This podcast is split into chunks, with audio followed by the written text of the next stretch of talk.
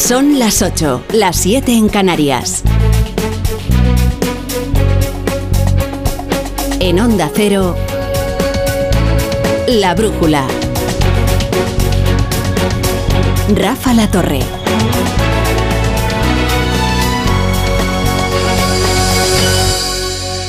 A ver si es que la moción se la ha puesto en realidad Vox al PP y la ha utilizado el PSOE para censurar a Podemos, ¿eh? Ya está, la moción ha terminado, ha sido derrotada. Ramón Tamames empezará ahora a escribir el libro para contar la experiencia y el gobierno no ha sufrido ni un rasguño. Si acaso habrá servido para retratar el sectarismo macizo de Pachi López y su verbo inflamado, pero como todo eso ya lo conocíamos, y francamente montar una moción para comprobar hasta qué sima puede descender todo un lendacari se, se antoja algo excesivo, ¿no? Pero bueno, el gobierno no ha sufrido ningún rasguño por la moción pero no significa que nos haya llevado ningún zarpazo. De hecho, los más fieros zarpazos que se ha llevado ha sido de su oposición, esa que permanece emboscada bajo las siglas de Podemos. Su oposición interna. Vamos a ver, hoy hay una coincidencia general en que esta farsa de baja calidad de la moción de Vox solo ha servido para que Pedro Sánchez presentara su ticket con Yolanda Díaz, prestándole un poderoso altavoz a su vicepresidenta para que presente ante España entera su, candidatura. Eso ha enfurecido a, a Pablo Iglesias, porque Pablo Iglesias soporta el dedazo siempre que sea el suyo. Y esta vez el dedazo que señala a Yolanda Díaz es el de Pedro Sánchez, lo cual es una traición. Porque él ungió a, a Yolanda Díaz, incluso sin su permiso, ¿eh?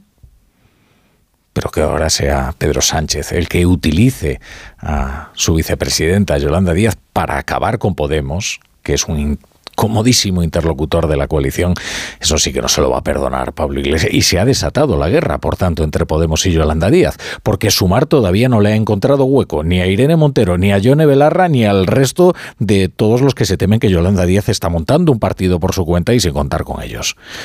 Y por eso cuando a Irene Montero le preguntan por Yolanda Díaz, en lugar de sumarse al coro de arrobados elogios que hoy le entronizan como la nueva pasionaria, como un hito de la oratoria parlamentaria, pues Irene Montero le recuerda que Podemos sigue ahí y que no se lo va a poner fácil. Lo que le hemos propuesto a Yolanda es eh, llegar a un acuerdo. Evidentemente, el partido que Yolanda está montando con el Partido Comunista o con Más Madrid es diferente a Podemos, pero queremos ir juntas a las elecciones y para eso lo que necesitamos es un acuerdo, unas primarias que nos permitan confluir juntos y juntas y acudir a esas elecciones para seguir gobernando cada vez con más fuerza e impulsando el avance en derechos. Esto dice Irene Montero, lo de Pablo Iglesias es mucho más agresivo, como acostumbra porque Iglesias se está dedicando a expedir fatuas contra excolaboradores, contra izquierdistas traidores, contra socialfascistas, contra progres sonrosados por doquier. Ahora tiene un canal en YouTube, que es una cosa como de trabajo escolar, no es, algo que se finge televisión, él dice que es una televisión, bueno, en fin, no sé, van allí leyendo su prompter por, turnos, unos periodistas con poco salero, francamente, es como un cruce entre la tele de los escolapios y Pyongyang Televisión. Allí Pablo Iglesias reclama unas primarias que resuelvan el liderazgo del espacio de la izquierda del PSOE. Bueno, se pone pasivo-agresivo y dice algo así como, ah, Así que ya están más cerca las primarias. Y todo porque le ha escuchado a Yolanda Díaz, a Yolanda Díaz sacudirse su tutela esta mañana en Radio Nacional. Me ha pesado porque soy una demócrata porque creo que hay que respetar a las formaciones políticas. Yo no formo parte de Podemos.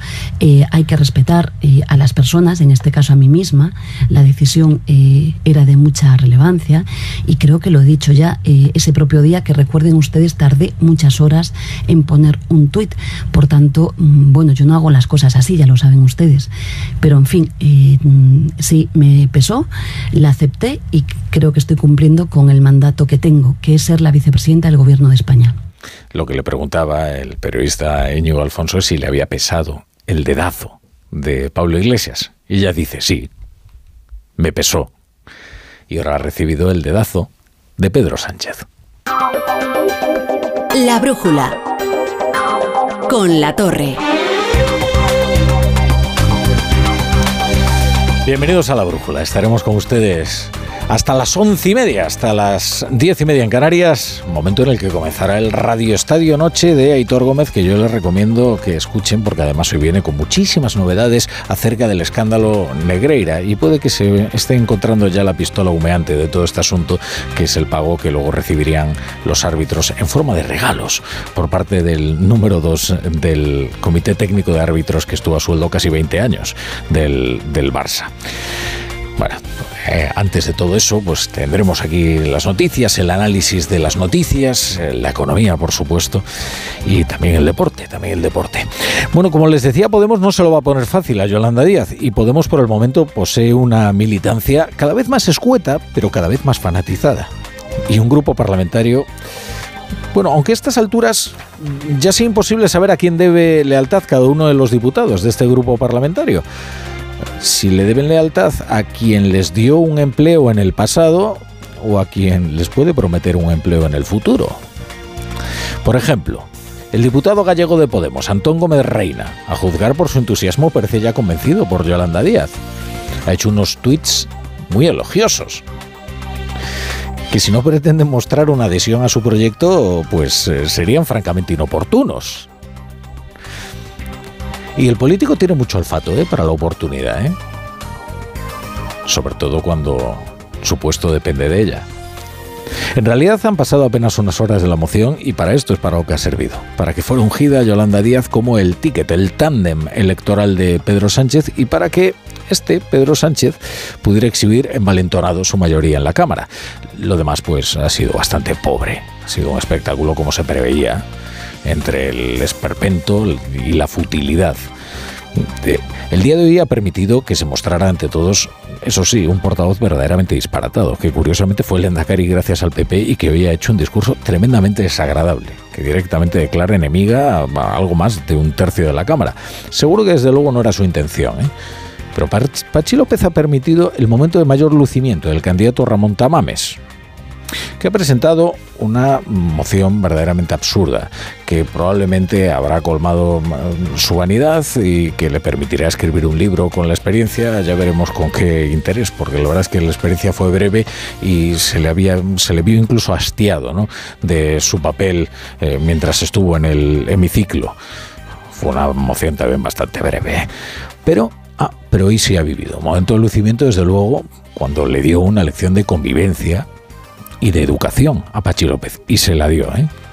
Ustedes son la derecha que le niega todo a los de abajo, pero aplauden el festín de los de arriba. Señor López, tiene usted que terminar, por favor.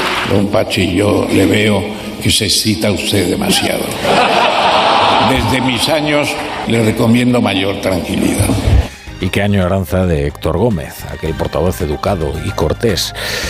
Eh, bueno, qué añoranza hasta de Adriana Lastra. Eh, en fin, qué, añoranza. Dejémoslo ahí. Y, el, el PP el PP, bueno, Feijo se ha ido a Bruselas, cuanto más lejos mejor del espectáculo del Congreso. El primer día se fue a la Embajada de Suecia y ahí se refugió la Embajada de Suecia, por eso decíamos que se había hecho el sueco, y, eh, bueno, y, andando, andando, pues ha llegado hasta Bruselas. Ahí en el Congreso se ha quedado Cuca Gamarra, que ha invocado muchas razones para censurar al gobierno, pero otras tantas para no apoyar con el sí esta moción. Esta no es nuestra moción, este no es nuestro gobierno. Cualquier actitud que no fuera la abstención lo que estaría es vulnerando los principios del Partido Popular y además abonaría esa política de bloques que nosotros rechazamos en la teoría y también en la práctica. No vamos a participar en una iniciativa derrotada de antemano cuando lo que esperamos en breve son unas elecciones para que se pronuncie la ciudadanía española. Y dos asuntos más de la actualidad, y son dos asuntos de, gran importancia. Uno afecta precisamente al Partido Popular, ¿eh? que va a tener que tomar una decisión respecto de Xavier García Albiol. Albiol fue alcalde de Badalona. Alcalde muy votado y todavía sigue teniendo mucho apoyo y de hecho ahora es candidato a volver a ser alcalde y es probable que eh, incluso pueda conseguirlo volver a tomar el bastón de, mando consistorial. El, problema es que el juez le ha enviado a juicio. La Fiscalía solicita para el viol un total de dos años y diez meses de cárcel y otros diez de inhabilitación, otros diez años de inhabilitación. El problema es que los reglamentos del PP son tajantes acerca de cuándo habría que apartar a un político que tiene un proceso en curso. y dicen que el momento es cuando se abre juicio oral. ¿Lo apartará entonces? Uh, parece que no. El candidato Albiol dice en las redes sociales que nada de lo que le está ocurriendo es casual y por tanto no va a renunciar es evidente que no es casualidad lo que está ocurriendo, que aparezca esta información a dos meses de las elecciones municipales. A mí todas estas cuestiones os puedo garantizar que no me van a distraer de lo verdaderamente importante y lo importante es seguir trabajando para provocar ese cambio tan necesario en Badalona para recuperar esa ciudad de la que todos nos sentíamos muy orgullosos. Y el otro asunto, la directora general de la Guardia Civil, María Gámez, ha dimitido. Esto el gobierno quiere disfrazarlo de relevo, pero no, es una dimisión. Y la razón es que su marido ha sido imputado en un caso de corrupción y María Gámez ha tomado esta decisión para, dice, proteger a su familia y también a la Guardia Civil y que nadie utilice el caso para dañar a una o a la otra. No voy a permitir ni por asomo que alguien pueda utilizar la circunstancia personal a la que he hecho referencia para dañar a la Guardia Civil o a sus representantes, ni al gobierno de España, del que tan orgullosamente he formado parte. Ninguno de ellos lo merece. El marido de María Gámez, Juan Carlos Martínez, está siendo investigado en una de las piezas derivadas del caso ERE. En esta pieza se investigan presuntos delitos de prevaricación, malversación y blanqueo por los fondos que transfirió el cuñado de, Gámez, que es bienvenido Martínez. Bueno, luego les contamos los, los detalles sobre, sobre este asunto. Es un momento delicado para la Guardia Civil. Entre otros problemas, hay dos generales investigados en dos casos de corrupción, los casos Mediador y Cuarteles. Fernando Grande Marlasca, ministro del Interior, ha comparecido para explicar la decisión de Gámez. A partir de ahora, el gesto de María Gámez debe quedar fijado como el estándar máximo de la pulcritud democrática, la lealtad institucional y también esa lealtad hacia los ciudadanos. Es el ejemplo de servicio público que este país necesita. Y quien sustituirá al frente de la Guardia Civil a María Gámez es una persona muy cercana a Pedro Sánchez, de su estricta confianza, es la delegada del gobierno en Madrid, Mercedes González. En Onda Cero, La Brújula, Rafa La Torre.